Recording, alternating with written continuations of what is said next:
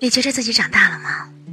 今天我来朗读一篇散文《成长与岁数无关》，选自《和他说》，朗读 c h e r n t 老师。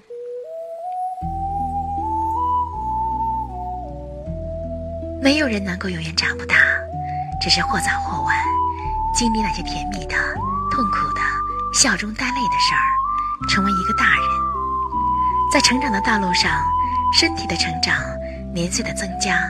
隆重的仪式，不代表一切，甚至不能代表任何东西。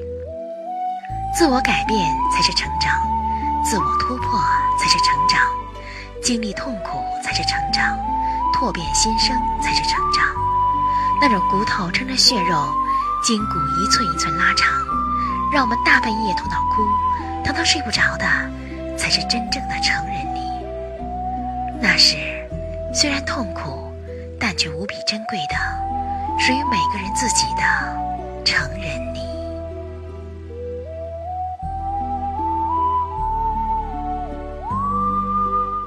我们的微信公众号是“樱桃乐活英语”，等你来挑战哟。